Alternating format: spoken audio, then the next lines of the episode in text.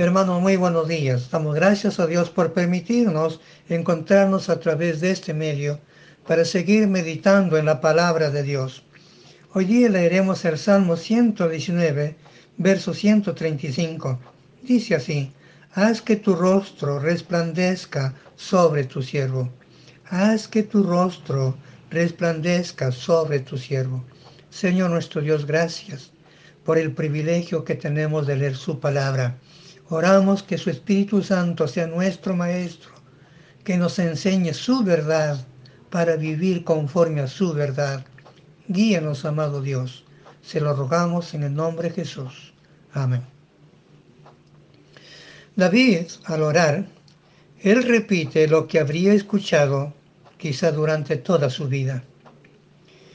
Esta expresión aparece en el Salmo 31, verso 16, el Salmo 67, verso 1, en el Salmo 80, versículo 7 y en el versículo 19. También Daniel en su oración utiliza esta frase en el capítulo 9, verso 17. Para entender lo que está, David está diciendo, porque David no está diciendo que Dios sonría sobre él, como muchas veces hemos escuchado, sino que él está diciendo otra cosa. Pero para entender esto tenemos que ir a la oración sacerdotal que está registrada en el libro de números en el capítulo 6, versículos 22 en adelante. Y voy a leer, dice así, Jehová habló a Moisés diciendo, Habla a Aarón y a sus hijos y diles, así bendeciréis a los hijos de Israel, diciéndoles, Jehová te bendiga y te guarde. Jehová haga resplandecer su rostro sobre ti y tenga de ti misericordia. Jehová alce sobre ti su rostro y ponga en ti paz. Y pondrán mi nombre sobre los hijos de Israel y yo los bendeciré. Los sacerdotes, como líderes espirituales del pueblo Israel, él tenían el mandato de parte de Dios de bendecir al pueblo en el nombre de Dios.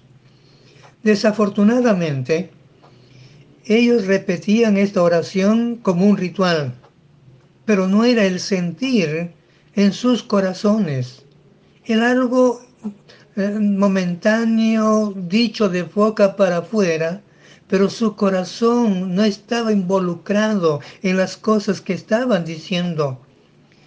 En otras palabras, lo decían como una expresión religiosa, pero nada más. Ellos solamente querían el favor de Dios y las bendiciones de Dios y que pensaban que por repetir esto ya serían bendecidos, ya tendrían el favor de Dios. Dios tiene abundancia para dar a sus hijos. La Biblia nos dice que todo cuanto existe es de Él. Él es rico y puede suplir cada una de nuestras necesidades. Pero recuerde que solamente la bendición de Dios es la que enriquece. Por eso necesitamos que cada día nuestras vidas sean agradables delante de Dios, andar en obediencia, para que las bendiciones de Dios no tengan obstáculo alguno y puedan llegar a nuestra vida. Moisés era para el pueblo lo que Cristo es para nosotros el mediador de las bendiciones de Dios Todopoderoso. Recuerde que Dios hablaba directamente con Moisés y Moisés transmitía los mandamientos y todo lo que Dios requería de su pueblo. Jesús es el único mediador entre Dios y los hombres. No hay nadie como Él. Y Jesús dijo, nadie viene al Padre si no es por mí. Él es el único mediador. Pero para que podamos entender lo que David está diciendo, tenemos que ver la naturaleza de la bendición que los sacerdotes daban sobre el pueblo de Israel. En primer lugar, encontramos aquí en el versículo 24 intimidad con Dios. Esta era la naturaleza de la bendición. Y esto es lo que David deseaba para su vida. Note el versículo 24 comienza diciendo, Jehová te bendiga. Esto tiene que ver con disfrutar de una intimidad sincera delante de Dios. una intimidad personal, una intimidad abierta para abrirnos al amor de Dios y disfrutar de la plenitud del amor de Dios y del poder de Dios para con nuestra vida. Intimidad con Dios para caminar conforme a su soberana voluntad. Necesitamos disfrutar de esa intimidad con Dios cada día. Pero en segundo lugar, Dice el versículo 24, y te guarde. ¿De qué habla? Habla de la protección de Dios. ¿Quién no quiere ser protegido por Dios? Y esto es una gran bendición. El ser protegidos, el ser guardados por el poder de Dios. Dios nos guarda. Él está cerca a, a cada uno de sus hijos. Él nunca está lejos. Hermanos, y si Dios está con nosotros, ¿quién contra nosotros? Ustedes conocen el Salmo 121, los versículos 3 y el 5, que es un, coro que nosotros cantamos, pero ahí dice, Jehová es tu guardador, Jehová es tu sombra, tu mano derecha, el sol no te fatigará de día, ni la, la luna de noche. Jehová te guardará del mal, Jehová guardará tu alma. Él guardará tu entrada y tu salida desde ahora y para siempre. La protección de Dios es grande, es hermosa. Cuando andamos en comunión, en intimidad con nuestro Dios, Dios mismo nos guarda y nos protege. Y esta era la oración de Jesús también en favor de sus discípulos en el capítulo 17 Juan, verso 11. Y dice, y ya no estoy y ya no estoy en el mundo, mas estos están en el mundo. Y yo voy a ti, Padre Santo. A los que me has dado, guárdalos en tu nombre, para que sean uno, así como nosotros. ¿Qué pedía Jesús? Que el Padre guarde a aquellos que habían seguido a Jesús, que habían entregado sus vidas y que estaban dispuestos cada día a ser los testigos de Cristo para este mundo. Usted y yo, hermano, que creemos en Cristo, Dios nos guarda. Dios nos guarda, nos protege contra las acechanzas del maligno.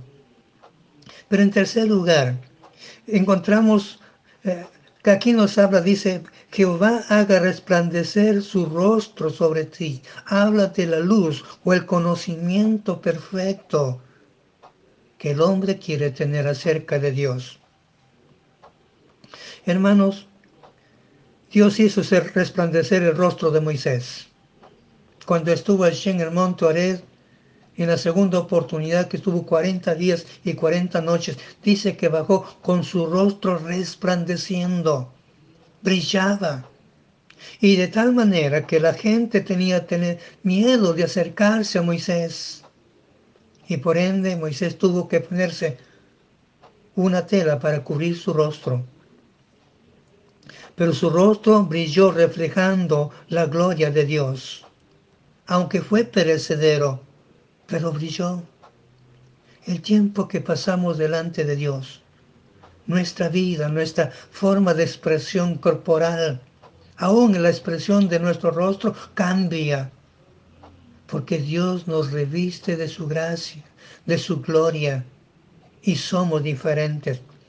En 2 de Corintios capítulo 3, versículo 7 dice, y si el ministerio de muerte grabado con letras en piedras fue con gloria, tanto que los hijos de Israel no pudieron fijar la vista en el rostro de Moisés a causa de la gloria de su rostro, lo cual hacía de, de perecer.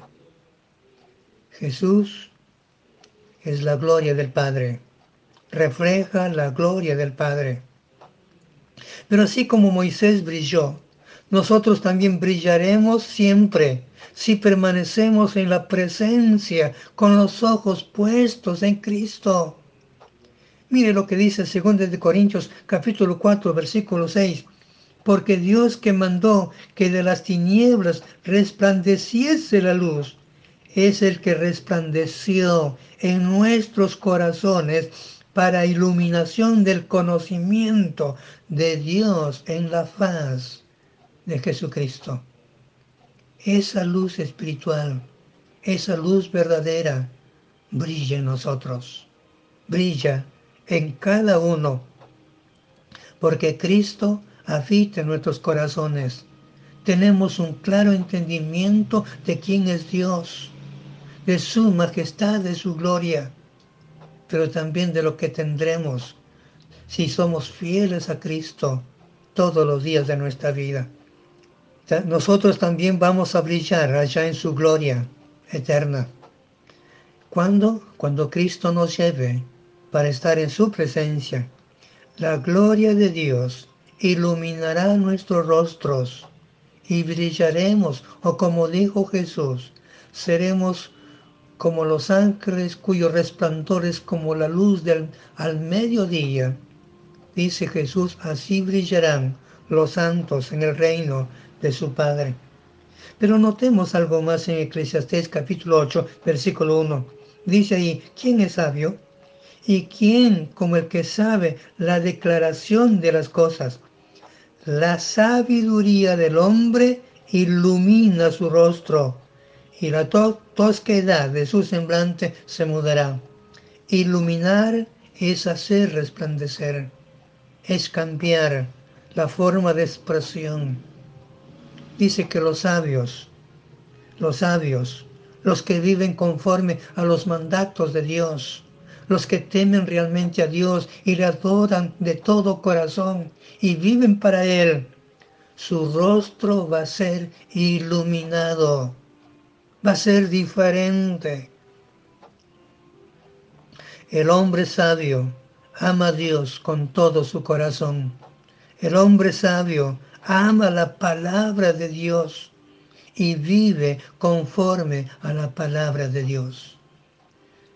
Amado, amado hermano, amigo, seamos sabios según la palabra de Dios.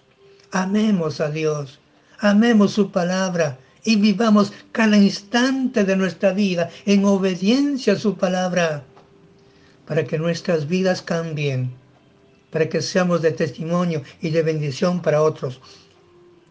Un cuarto lugar encontramos aquí también que el salmista clamaba por el favor de Dios. Mira, dice, el que tenga de, y que tenga de ti misericordia, buscaba el favor de Dios. Si tenemos la gracia de Dios, tenemos la bendición de Dios. Si Dios nos ha dado a su Hijo Jesucristo, ¿cómo no nos dará con Él todas las cosas?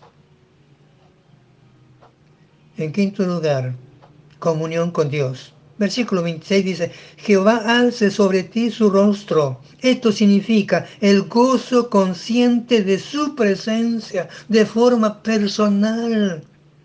Dios nunca está lejos de un corazón que se quebranta, se humilla delante de Él. Él está allí.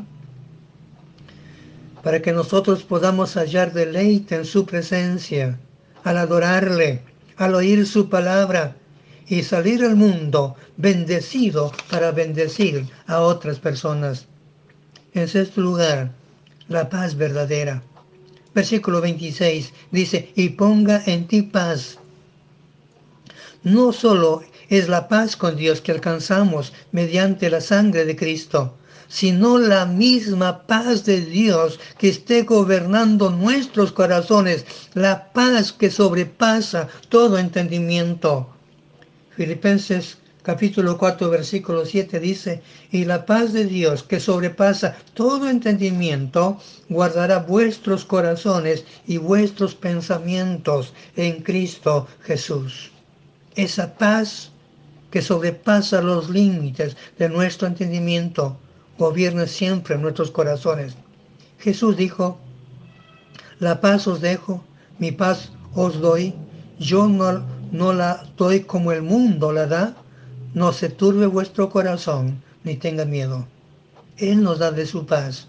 No tenemos que tener temor a nada, ni al diablo, porque Dios es nuestro protector. En séptimo lugar, semejanza. Versículo 27 dice, y pondrán mi nombre sobre los hijos de Israel, y yo los bendeciré. Poner su nombre sobre nosotros significa poner su naturaleza en nosotros. Y Pedro dice que hemos sido hechos participantes de la naturaleza divina. El nombre de Cristo es puesto sobre nosotros cuando recibimos el Espíritu Santo en el momento de creer y aceptar a Cristo. Ahí fuimos sellados con el Espíritu Santo. Y ser lleno del Espíritu Santo es la puerta a la plenitud de las bendiciones de Dios. Si quiere tener una, una vida bendecida, tenemos que ser llenos del Espíritu Santo. Por eso David, en el Salmo 119, en el versículo 135, cuando dice, haz que tu rostro resplandezca sobre tu siervo. Él está pidiendo en oración el tener intimidad con Dios, disfrutar de la protección de Dios, tener un conocimiento perfecto de Dios, gozar del favor de Dios, disfrutar de una comunión permanente con Dios, disfrutar de esa paz verdadera. Pero un día llegará a ser semejante a Dios cuando esté en su gloria eterna, contemplando su majestad y su gloria. David anhelaba la atención de Dios. Él quería gozarse en la palabra de Dios que le daba aliento, pero él quería también la aprobación de Dios. Hermanos, la incredulidad de los judíos evitó que participaran de esta gran bendición que Dios tenía para con su pueblo nosotros oremos pidiendo que Dios haga resplandecer su rostro sobre nosotros. Busquemos de corazón su rostro. Anhelemos estar siempre en su presencia para reflejar su gloria, para reflejar su sabiduría para con otras personas. Dios nos bendiga, hermanos. Gracias, Padre, por su palabra y sus bendiciones de cada día. En el nombre de Jesús. Amén.